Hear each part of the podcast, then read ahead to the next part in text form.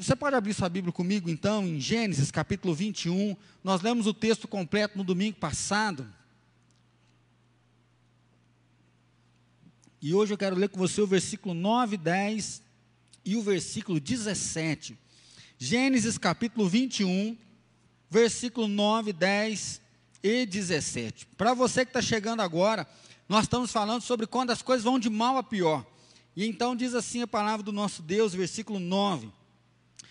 Vendo Sara que o filho de Agar, a egípcia, o qual ela dera à luz a Abraão, caçoava de Isaac, disse a Abraão: Rejeita essa escrava e seu filho, porque o filho dessa escrava não será herdeiro com Isaac, meu filho. Versículo 17: Deus, porém, ouviu a voz do menino, e o anjo de Deus chamou do céu a Agar e lhe disse: Que tens, Agar? Deus, porém, ouviu a voz do menino, e o anjo de Deus chamou do céu a Agar e lhe disse: Que tens, Agar? Não temas, porque Deus ouviu a voz do menino daí onde está. Não temas, porque Deus ouviu a voz do menino daí onde está. Se você não veio domingo passado, né, assistir junto com a gente, louvar a Deus junto conosco, leia o capítulo 21 de tarefa, na sua devocional, você vai ler o capítulo 21. O texto vai falar de quando as coisas vão de mal a pior. Nós estamos vivendo um tempo que está cansativo, vivendo um tempo que muitos corações estão sendo mexidos, né? muitos emocionais estão abalados. Né? Nós estamos vendo aí a questão dos preços subindo demais. O que, que vai vindo aqui para frente? Como que nós vamos nos relacionar com isso? Tem uma frase que a gente citava, não sei como está citando hoje, eu acho que lá na mata o Caião deve falar ainda, quando a desgraça vem a cavalo, né, assim, a desgraça nunca vem sozinho, não sei se já percebeu na tua casa, nunca acontece só uma coisa ruim, acontece uma, o negócio vai vindo tudo, né? A gente dá uma olhadinha para assim, não é possível que só tem eu aqui para acontecer esse tanto de coisa ruim, e não acontece para os outros. Nós começamos falando de uma briga familiar. A gente fala muito de Abraão, pai da fé, Abraão, pai da fé, mas agora que nós estamos debruçando nesse texto e meditando nesse texto aí já há uns 15 dias que nós temos pensado, focado nisso aqui, gente, que bagunça nessa casa, que bagunça na família do pai da fé. A Bíblia é muito forte, Deus ele é muito transparente e ele mostra como que ele ministra a vontade dele. A gente viu isso domingo passado. Deus é soberano, Deus é um Deus que provê. Como que Deus faz a obra, mesmo num povo que tem um coração duro, mesmo num povo que está rejeitando ao mesmo momento a bondade de Deus. De um lado nós temos Sara, a mãe do filho da promessa, aquela que vai startar o povo de Deus, porque é nela que Deus está chamando. Ela então não pode ter filho, escolhe Agar, só para relembrar você, e fala: olha, o filho que ela tiver vai ser meu. E Abraão então dorme com ela, ela tem aquele filho, ela cria aquele filho então como dela, até que ela engravida. Ela engravida e está tendo uma festa, a festa do desmame, dois ou três anos mais ou menos de Isaac. E no meio dessa festa, Ismael começa a tretar com Isaac. Isso aqui não tem na Bíblia, isso aqui provavelmente tem na sua casa. Um filho de 12 brigando com um de 3. Você já viveu isso aí no seu lar ou não? Esse tempo atrás, uma pessoa veio falar comigo, estava desesperada, a família cresceu de uma hora para outra, e assim, já apareceu um filho mais velho, e começou a ter brigas. Ela falou, pastor, eu não sei o que eu faço. Falei, minha filha, conversa com quem tem dois filhos, três filhos em casa. Não tem nada de novidade. É irmão tratando com o outro, é irmão brigando com o outro. Só que Sara, que tinha tido a ideia se a minha escrava tiver um filho, esse filho vai ser meu. Agora que ela tem o filho dela, ela rejeita a escrava. E não só a escrava, mas ela rejeita esse menino. E aí o que nós acabamos de ler aqui, manda embora a escrava e o filho da escrava. Sara, ela muda de uma hora para outra. Sara agora, aquele que era o filho dela, agora não é mais. E aí eu não sei se você já foi rejeitado, nós comentamos isso também domingo passado. Lidar com a rejeição é um peso muito grande. E aí nós estamos vendo isso, ah, fiquei doente, ninguém veio na minha casa, ninguém se lembrou de mim. Ah, lá na igreja ninguém me chama para fazer uma coisa, né? Agora que está nessa pandemia, então ninguém olha para mim. Nós carregamos muito essa síndrome que as pessoas não gostam de nós. Agora imagina o caso de Ismael, que ele vive uma mulher tratando ele como mãe, cuidando dele, paparicando com certeza, e de uma hora para outra ela fala, ah, escravo, filho do escravo, não quero eles mais aqui. Eles não têm heranças, não tem nada meu, some daqui, não presta, é inútil. E aí nós temos uma escrava sendo mandada embora. Nós temos Abraão triste porque ele obedece à esposa e manda o filho embora, ou ele deixa o filho e tem uma treta com a esposa dele. Então, olha o caos familiar que está aqui. O BO está armado. E eu não sei como que está a sua casa. Quando as coisas vão de mal a pior, eu não sei como que está o seu coração. Nós temos falado aqui desde março que a pandemia surgiu, ansiedade, estresse, né? essa perspectiva de não vai acabar muito, parece que tirou o chão da gente. Quanto que vai voltar o culto? Quanto que vai voltar a ter reunião? Quanto que nós estamos sempre esperando um tempo para a gente poder viver, porque a pandemia tirou o nosso tapete. Mas além disso, quando você olha para dentro da sua casa, às vezes seus pais mentiram para você a vida inteira. Às vezes o seu irmão te traiu. Às vezes você tem vários amigos que estão só sugando de você, que parece que é isso que Sara faz. Sara, ela abusa da Agar. Sara, ela tira de Agar aquilo que ela quer, ela quer ter um filho. Ela vive a margem do fracasso, ela vive a sombra. Sara vive a sombra do fracasso de não ter dito, não poder ter dado um filho para Abraão. Sara, ela vive aquela ideia de uma árvore seca, uma mulher que não pode gerar, ela tem que lidar muito forte com esse tema de não conseguir produzir um filho. Mulher está aqui para produzir, ela não consegue produzir, ela não consegue dar à luz a um filho, ela sofre nisso e ela vai lá e ela suga isso de H. Ela toma para si o filho, só que agora ela abandona. E às vezes a relação de trabalho nossa é assim. Você dá o sangue, o seu patrão só suga de você, não consegue te olhar. Ou às vezes o outro lado, você patrão cuida bem do empregado, você faz o que pode, faz até o que não pode, e o teu empregado deu cinco horas, bate o cartão e vaza.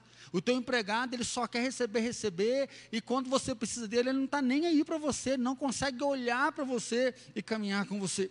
Então pensa naquele também que virou as costas, e a galerinha mais nova, o que a gente escuta direto é, ah, bloqueei fulano no Instagram, Assim? Não, bloqueei, não deixo o Bertano não me ver, porque o fulano é falso, não é assim? A falciane, não sei se já surgiu até um texto novo aí, né? um amigo da onça para os mais novos, igual eu. Então, assim, é muito fake. É muita notícia errada, extraviada, que nos machuca diretamente e arrebenta com o nosso coração. Diante disso, eu queria tirar duas aplicações que está aí até no nosso livro que nós estamos lendo, capítulo 3 e capítulo 4. E a primeira é não use do seu sofrimento para machucar pessoas, mas tenha um olhar firme em Jesus. Não use do seu sofrimento para machucar as pessoas. Sara nos revela o quanto nós somos maus. Sara nos revela quão orgulho há dentro do nosso coração, que está cravado dentro de nós, e sem perceber, esse orgulho se manifesta sem perceber, o orgulho, ele toma conta de nós de tal forma que traz uma destruição muito forte no coração do outro. Porque Sara, ela usa, abusa de Agar e descarta Agar, ela manda embora rumo à morte. Não é assim, ó, vai lá, tem uma casa, tem um jeito. Não, é some daqui, não quero saber de você. Ela está caminhando rumo à morte, não tem direito de viver. E aí é triste, até o pastor Jeremias vai mencionar isso, que a grande tristeza dessa briga aqui é que de Ismael vão surgir os muçulmanos, de Isaac aí a descendência dos judeus, e há uma guerra religiosa, né? até hoje, nós vemos lá em Israel, pau quebrando a folha, né? assim, tudo acontecendo de ruim, por quê? Porque aqui atrás alguém se vingou por causa do desejo de Sara, por causa do pecado que os ela e Abraão comete, ela acaba se vingando da escrava porque ela está ferida, porque está mexendo com meu filho. Vai tomar posse do meu filho, vai receber herança do meu filho. A Bíblia vai mencionar que Abraão lhe tinha posse, ou seja, podia dar posse para os dois, mas não, eu não quero que ninguém mexa com meu filho, eu só tenho um filho. O filho da escrava não me pertence. E aí ela então trata mal ela está vivendo essa luz da dor dela e olhando para o filho dela, e ela trata mal a escrava, e an, mil anos depois, né, vários milhões de anos depois, vai acontecer o que? Nós temos dois povos brigando em Israel e provavelmente no mundo inteiro. Por quê? Porque alguém fez mal. Quando nós estamos machucados, nós queremos ferir outras pessoas. De um lado, o pastor Platini mencionou na abertura do culto a vingança. Tem pessoas que querem se vingar. Tem pessoas que, quando estão machucadas, estão feridas, o que ela quer é que o outro sofra aquilo que ela está sofrendo. Tem pessoas que planejam mal, maquinam mal, agem com grosseria, agem de forma que vai ferir, que vai afetar a outra pessoa, usando até mesmo da violência. Por outro lado, tem aqueles que começam a guardar rancor, começam a guardar raiva. Ele não se vinga, mas ele sequer estende a mão. Ele planeja que Deus pesa a mão no outro, aquela oração, né? Deus, eu não quero nada sobre eles, mas pesa a tua mão sobre eles. Uma hora Deus vai fazer justiça, o coração está tão irado e quer que Deus vai lá punir, que Deus vai tocar aquela pessoa. Por quê? Porque está angustiado, porque alguém fez mal para ele. Quando as coisas vão de mal a pior, e às vezes nós falamos de coisas que os outros fizeram para mim que os outros fizeram para você. Então, assim, como que nós vamos olhar para essa relação? Como que nós olhamos né, para enxergar o outro e cuidar do outro, pensando no grande mandamento: ama Deus como o único Deus e ama o teu próximo como a ti mesmo.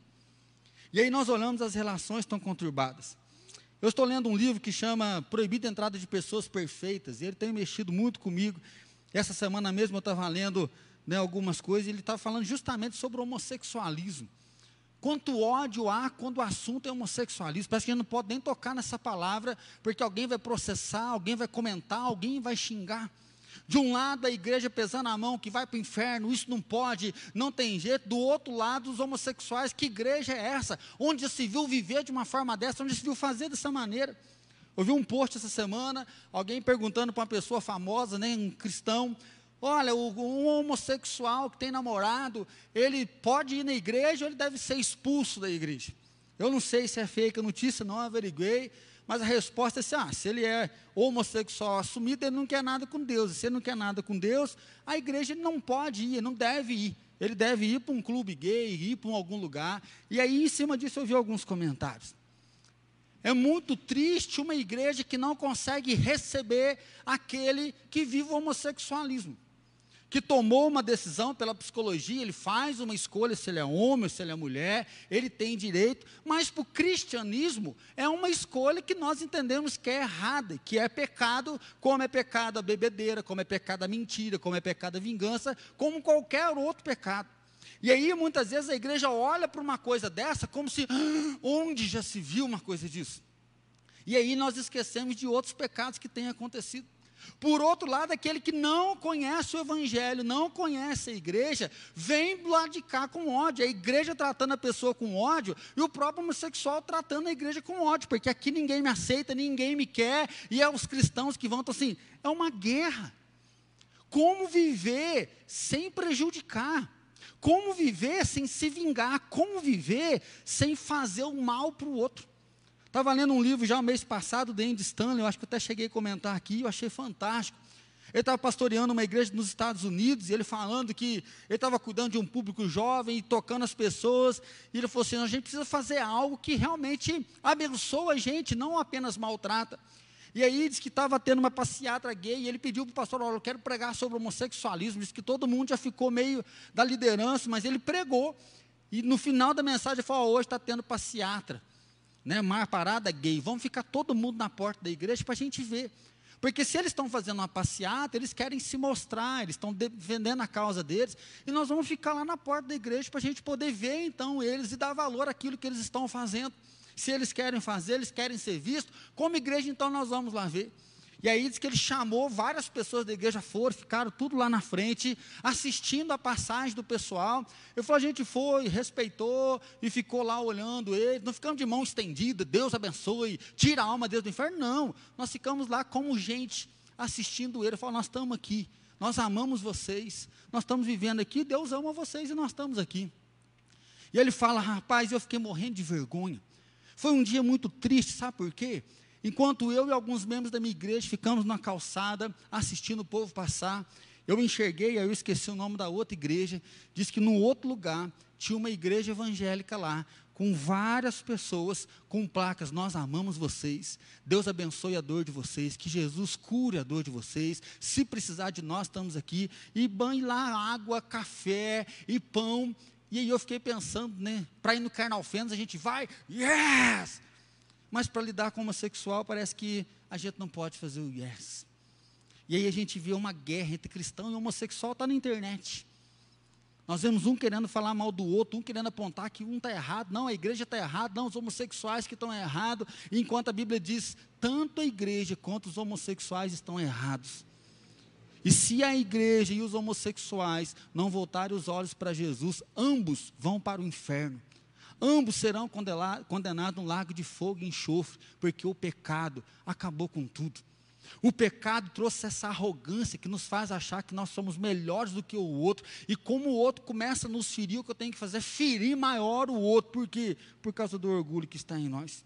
Como ter boa relação, então? Como falar de evangelismo, como falar de cuidar do homossexual, como falar de cuidar de um maltrapilho, como falar de cuidar de pessoas que estão espalhadas pelo mundo inteiro sem conhecer Jesus, sendo que a relação dentro de casa está truncado. Você, marido, está bravo com a sua esposa e querendo detonar ela para ela ver que ela está errada. Você, filho, está machucado porque teu pai te agrediu e você quer machucar ele. Dentro da igreja, a gente pode contar no dedo as relações que um bloqueou, um ficou chateado, o outro saiu da célula, o outro mudou o horário de culto, porque não quer encontrar, porque o fulano é falso, porque Bertano é isso, porque um quer machucar o outro. Então, assim, como que nós vamos levar o evangelho até essas pessoas? Como que nós vamos cuidar dessas pessoas? O que nós percebemos é um coração vazio. O que nós percebemos é um coração ferido. O que nós percebemos é um coração orgulhoso. Me machucaram, me feriram.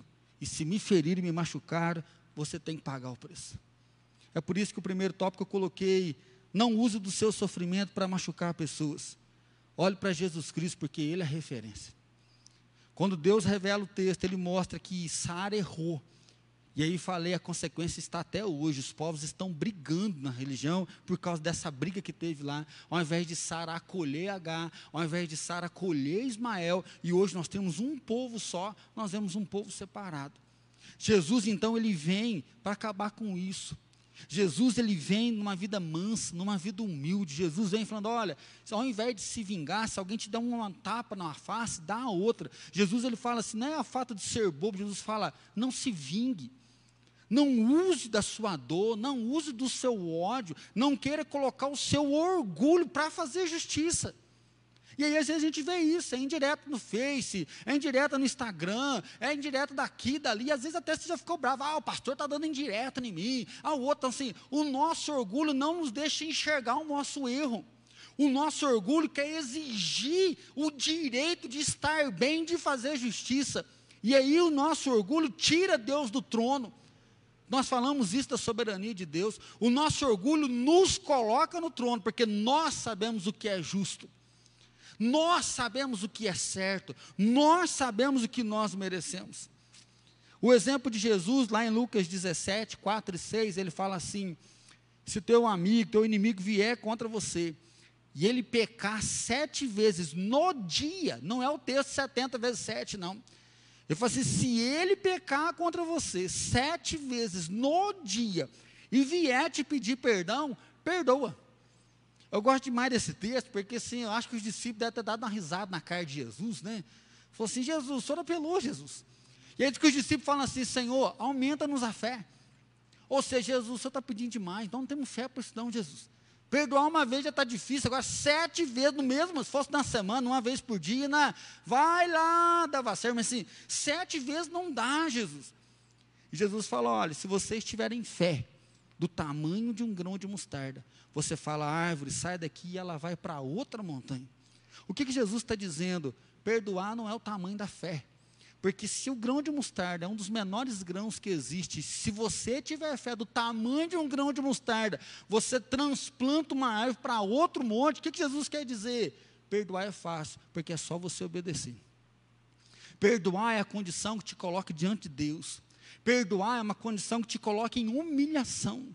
Perdoar é uma, é uma conduta que te coloca como servo de alguém que é o Senhor e fala, porque Ele mandou, porque Ele quer, eu pratico isso, eu abro mão do meu direito de estar certo, eu abro mão da minha justiça e deixo Ele ser o justo, e eu posso perdoar. E eu perdoo não porque eu sou bom, eu perdoo porque Ele me perdoou, então eu obedeço. Então não use do seu sofrimento, e aí Cristo é referência. Toda vez que nós falamos de perdão, vira e mexe. Ah, pastor, mas você não conhece meu caso. Ah, minha dor é grande. E é por isso então que a referência não sou eu. A referência é Jesus. Tenho lutado para praticar isso. Sempre falo para as pessoas: Deus não nos chamou para ser bombeiro, Deus nos chamou para ser luz. Deus não chamou você para ficar pagando fogo. Deus não chamou você para ficar se justificando. Deus não chamou você para ser o, o, justiceiro, sair por aí fazendo justiça. Porque se você fosse o justiceiro, a primeira pessoa que você tinha que matar era você mesmo. Se você fosse cobrar o pecado do outro, você tinha que cobrar o seu. Por isso Jesus falou: tira primeiro a trave que está no teu olho antes de arrancar o cisco que está no olho do outro irmão. Você só está enxergando o que está no olho do outro, enquanto o seu está detonado e você só está apontando o dedo para o outro. Jesus ele é a referência do perdão, Jesus é a referência de salvação. E aí sim, quando as coisas foram de mal a pior, lembre que Sara não é um bom exemplo. Sara, ela usou das suas dores e continuou fazendo algo errado para ferir o outro. Então, use da sua dor para colocar o seu coração na presença do Senhor. Use a sua dor para se render a Deus, entender que Deus é soberano, Deus é justo, Deus é o Deus que proveu o sustento, Deus é o Deus que proveu o meio, Deus é o Deus que proveu o livramento. Nós podemos então praticar o bem, nós podemos crer que aquele que faz com abundância, Coríntios vai dizer isso. Sejam constantes, abundantes na obra do Senhor, sabendo que em Deus o nosso trabalho não é, não é vão. E principalmente, Pratique o bem, porque agora você é nova criatura. Como que eu não vou me vingar? Mas é muito difícil não querer o mal para o outro. E aí nós podemos ver que o novo nascimento está muito difícil de acontecer no coração de muita gente. Tem muita gente chamando Senhor, Senhor, mas não foi transformado. Tem muita gente falando que é crente, mas não teve um coração transformado. Porque assim, se alguém está em Cristo, é nova criatura, as coisas antigas já passaram e eis que tudo se tornou novo. Em Deus nós podemos viver o novo. E aí, em último lugar, versículo 17: Deus, porém, ouviu a voz do menino, e o anjo de Deus chamou do céu a Agar e lhe disse: Que tens, Agar? Não temas porque Deus ouviu a voz do menino daí onde está. Se abre para tocar o impossível. Eu confesso que eu sempre sou sonhador, eu acho que desde que eu vim, desde que eu nasci, né, eu sempre dou umas viajadas, e eu acho que é muito fácil tocar o que é impossível. Mas ao mesmo momento eu confesso que nesse tempo de pandemia parece que eu meio que, que perdi um pouquinho. Eu perdi o poder, eu perdi a glória de Deus de certa forma, parece que eu perdi que o impossível vai acontecer, que o poder de Deus vai ser ministrado, que a mão de Deus vai ser ministrada. Mas é o momento de nós olharmos que a nossa dor não pode apagar o poder de Deus. A nossa dor não pode apagar a glória de Deus, o senhorio de Deus. A nossa dor não pode deixar que os nossos olhos se tampem, que foi o que aconteceu com H. Agar está andando sem comida, sem água, sol escaldante sobre ela, a tal ponto que ela não quer ver o filho morrer nos seus braços. Ela deixa o filho longe, ela se afasta, angustiada, nesses 50 metros de distância, e aí ela ouve uma voz do céu dizendo: Ouvi o choro do menino. Um anjo do céu intervém. O clima de morte, o clima de desespero acabou não tem solução. Doze anos, o teu filho vai morrer, você cuidou, você gerou, você amamentou, você lutou, você viu o teu filho nas mãos de Sara, lembra disso? Você era teu filho, mas Sara que chamava o menino de filho, Sara que queria cuidar do menino, e agora você é expulso de casa, além de toda humilhação. O teu filho vai morrer, você vai morrer, não tem jeito mais, ela nem está orando. Agar ela está desesperada. O que nós temos aqui é Agar chorando, é Agar entristecida. O sofrimento tem nos dado incredulidade nas pessoas. Nós não conseguimos enxergar ninguém. Parece que não tem ninguém que vai agir. Sim, o ser humano é mau. Nós falamos isso mês passado. Quando você confia no homem, você confia na pessoa e não confia em Deus, você vai se frustrar. Mas no meio da humanidade sempre tem gente estendendo uma mão, e o sofrimento nos coloca a tal ponto de dizer que não tem ninguém, tão sozinho. Elias faz isso. A incredulidade em Deus, mas de onde que Deus está? Eu sou tão firme, eu honro a Deus, eu oro, eu jejuo, eu dizimo. Quando que Deus vai restaurar minha sorte? Parece que o sofrimento, ao invés de firmar o coração de algum, o sofrimento firma mais a falta de fé no poder de Deus uma incredulidade na vida. Nossa, não tem jeito de viver mais, não aguento. E aí a gente fala quanto que nós não conseguimos ficar satisfeitos. Há 15 dias atrás a gente estava reclamando do frio. Está louco, como é que frio? Agora nós estamos reclamando do calor. Nós nunca estamos satisfeitos, nós nunca estamos contentes. E aí o sofrimento nos torna amargos, rancorosos, desiludidos. Crentes, às vezes, só no nosso esforço, aí eu tento fazer, eu tento mudar, eu tento fazer, e aí entra num humanismo onde nós achamos que nós damos conta. Queremos resolver tudo no grito, queremos resolver tudo no braço, e acabamos onde? Acabamos no choro, nós acabamos no desespero, não tem jeito mais, as possibilidades então chegaram ao fim. Se abra para tocar o impossível. Eu vi uma mensagem do pastor Neil Barreto essa semana, e me marcou muito porque ele estava falando de luto. Ele falando da morte, ele fala assim que a morte revela o quanto eu e você somos orgulhosos. A morte revela que o orgulho está cravado em nós. Ele falou assim: sabe por que, que nós sofremos muito com a morte? Porque quando morre alguém muito especial para nós, isso dói em nós. Mas morre alguém que a gente não conhece, a gente está pouco se lixando. Ele falou: tem muita gente dizendo por aí que, ai, o mundo está, nossa, que tristeza por causa do mundo, as pessoas estão sofrendo lá na África, as pessoas estão sofrendo na igreja perseguida lá na China. Ele falou: mentira, porque isso não comove a gente. A gente vê uma fotinha, né? Médico Sem Fronteira, está passando uma televisão lá de casa, direto está passando, adote uma criança, Médico Sem Fronteira, você olha para aqui e fala, gente, como que pode uma criança daquele jeito, né, só no couro, só no couro, no osso, aquilo dói o coração, mas acabou propaganda, aquilo acabou, e o pastor Neil falou isso. Ele falou que nós só sofremos quando dói na gente, quando tiram um pedaço da gente, que o sofrimento do outro nós não estamos nem aí. A gente até sente dó, mas passou, não dói na gente. E ele fala então que a morte, quando ela vem, ela revela primeiro o nosso orgulho, a nossa soberba, que a gente só sofre quando dói na gente. O sofrimento do outro dificilmente nos atinge. E aí nós vivemos uma vida em si mesmada, nos sentamos no trono e achamos que nós somos soberanos, até que esse trono é tirado, nosso tapete é tirado, e o sofrimento nos coloca de cara no chão, e nós percebemos que nós não somos nada, nós não somos ninguém. A segunda coisa que ele falou é que a morte é tão dolorida porque nós não admitimos que quando alguém perto de nós morre, nós também morremos. Se morre um pai, eu deixo de ser um filho que tem pai e passa a ser um órfão. Se você, mulher, perde o marido, você deixa de ser esposa e vira viúva. E a morte, então, ela vai fazendo isso. A morte, ela mata uma coisa dentro de nós e nós temos que renascer em uma nova postura. Nós temos que renascer em uma nova condição, não estou falando aqui em reencarnação, estou falando em tomada de consciência, porque a vida está acontecendo. Eu fiquei órfão, fiquei viúvo, perdi meu irmão, nas alegrias daquilo foi arrancado de mim, aquele encontro não vai existir mais, e agora tem que nascer uma nova pessoa. E aí, enquanto nós não entendemos isso, nós nos lançamos no sofrimento. Mas quando nós entendemos isso, nós abrimos o nosso coração para o impossível. E aí nós abrimos a nossa vida para viver o novo. Parafraseando, eu acho que o sofrimento dá para lidar a mesma coisa, não só né, falando da morte, ainda mais pensando aí no setembro amarelo. Mas quando o sofrimento vem, nós percebemos quão orgulhosos nós somos. Porque quando o outro está doente, às vezes você não liga, não manda mensagem, não cuida, mas quando você está doente, fala, ah, ninguém veio me visitar, ninguém veio na minha casa, ninguém liga para mim.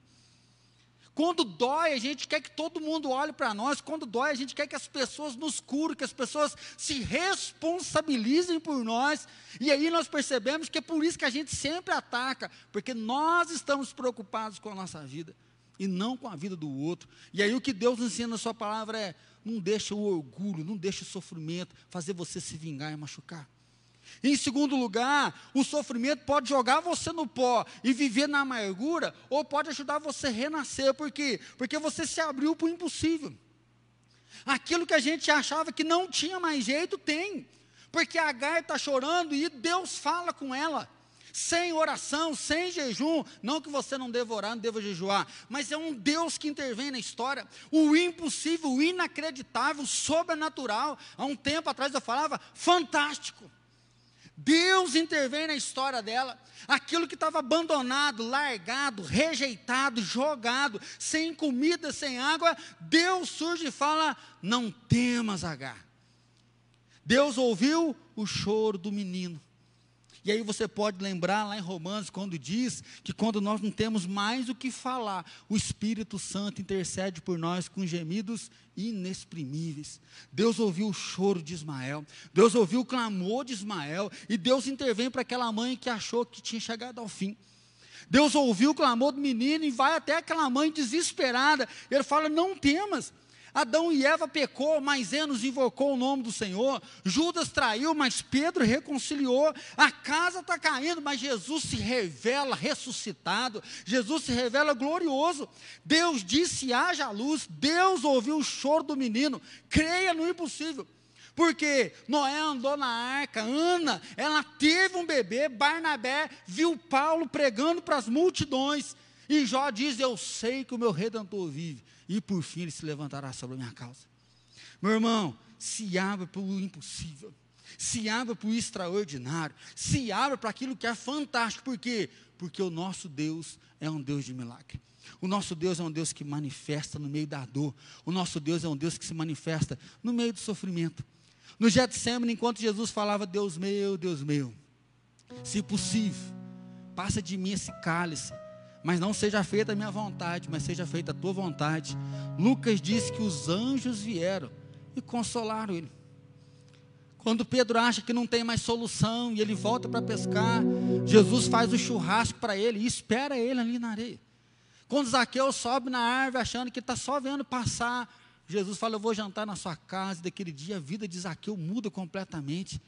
Enquanto Marta e Maria, então, se o Senhor tivesse aqui, o meu irmão não teria morrido. E Jesus fala: Nós que deixamos ele morrer, para vocês entenderem que Deus é muito maior do que o que você acredita. Deus é muito maior do que você acredita. Então abre o teu coração para o impossível, que Deus pode fazer muito mais. Enquanto nós vamos louvar o Senhor agora, coloca a tua dor. Se você está se vingando de alguém, se você está desejando mal de alguém, peça perdão agora. Se você virou uma pessoa rancorosa, uma pessoa murmuradora, que só fala do mal, peça perdão. Peça para Deus colocar um novo cântico nos teus lábios.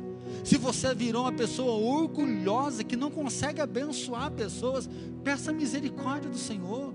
Se você bloqueou alguém por falta de perdão, se você está brigado com alguém, meu irmão, libera perdão, para de se vingar.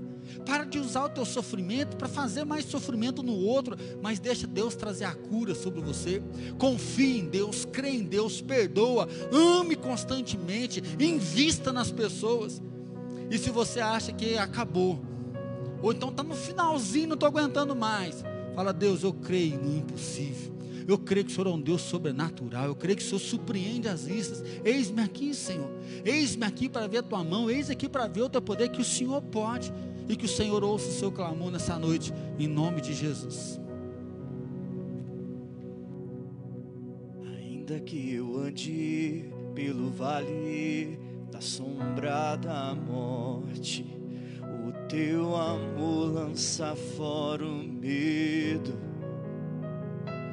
Ainda que eu encontre bem no meio das tempestades da vida voltarei, pois perto estás. Eu não temerei o mal, pois o meu Deus comigo está. E se o meu Deus comigo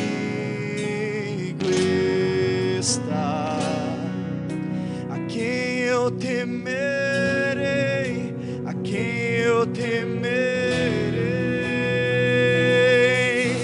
Oh, não, nunca me deixou na tempestade ou na paz. Oh, não, nunca me deixou quando bem ou quando mal. Oh, não, nunca me deixou.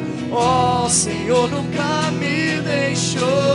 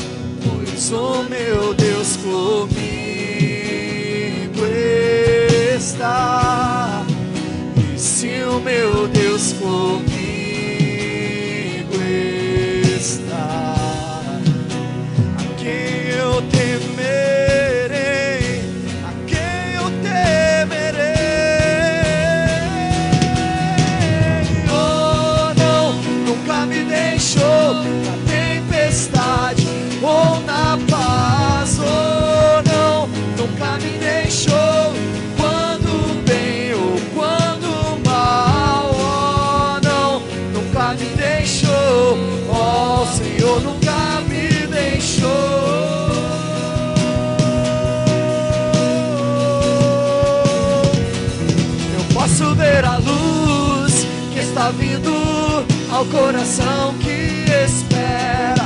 E haverá um fim aos problemas, mas até este dia chegar,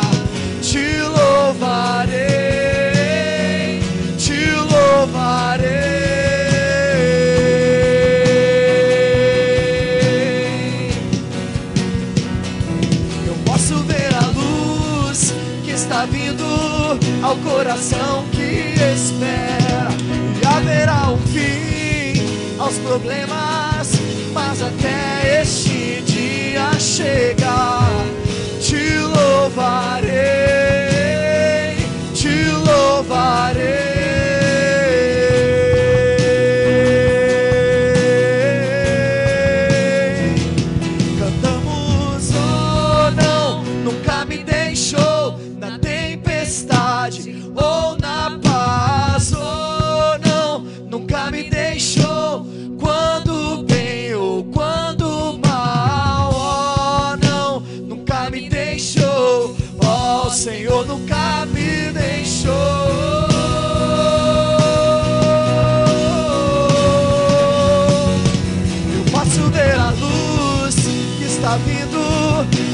coração que espera.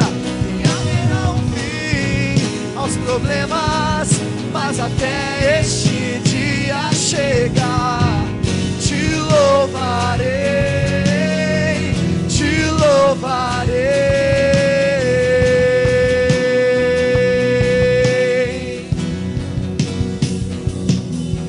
Senhor Deus, nós louvaremos o teu nome, nós louvamos o teu nome, que só o Senhor é entronizado no céu, só o Senhor é entronizado na terra. Pai, como nós acabamos de cantar, o Senhor nunca nos deixou, nem na tempestade, nem na paz, o Senhor sempre esteve conosco. Pai, nós queremos colocar a nossa dor, colocar o nosso pranto, colocar o nosso luto, as nossas dificuldades, mas maior do que isso, nós queremos colocar todo o orgulho, toda a soberba diante dos teus pés do teu trono. Jesus, o Senhor morreu na cruz para que nós pudéssemos escolher o amor. O Senhor morreu na cruz para que nós pudéssemos viver, ó Pai, na eternidade e não um inferno aqui na terra. O Senhor veio trazer vida e vida em abundância. Assim, Deus, nós pedimos perdão por todas as pessoas que nós já machucamos. Pedimos perdão por todas as pessoas que nós falamos mal. Pedimos perdão, ó Deus, aquelas pessoas que nós bloqueamos por estar brigado, revoltado, por não liberar perdão.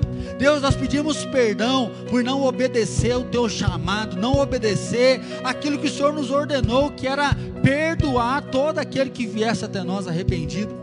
Senhor, nós queremos pedir perdão, porque o que nos impede, ó Pai, de ser amáveis, o que nos impede de cuidar do próximo, é que o nosso orgulho não nos deixa. Nós olhamos para nós, nós olhamos para a nossa vontade, nós queremos cuidar do nosso ego. Assim, Deus, nós pedimos perdão.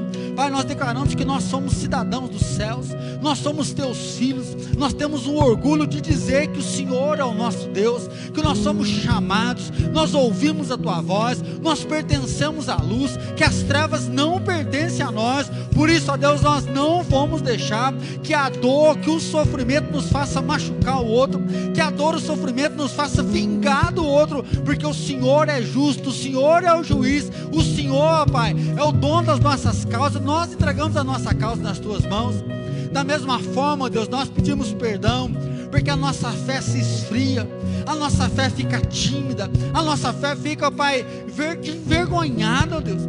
Pai, muitas vezes o sofrimento apaga a tua glória, o sofrimento não nos deixa enxergar a tua mão, o teu socorro, o sofrimento, Pai, apaga tudo aquilo que nós aprendemos: que o Senhor é santo, que o Senhor existe antes de todas as coisas, que o Senhor é, que o Senhor continua sendo, que o Senhor virá para nos buscar. Ó Pai, o sofrimento nos apaga, Pai, do nosso coração, que o Senhor acalmou a tempestade com a sua voz, que o Senhor abriu o mar para o povo de Israel passar, que o Senhor nos chamou com santa vocação, e que o Senhor é o Deus do extraordinário, que para o Senhor não há impossíveis em todas as suas obras, que o Senhor fez milagre e continua fazendo milagre.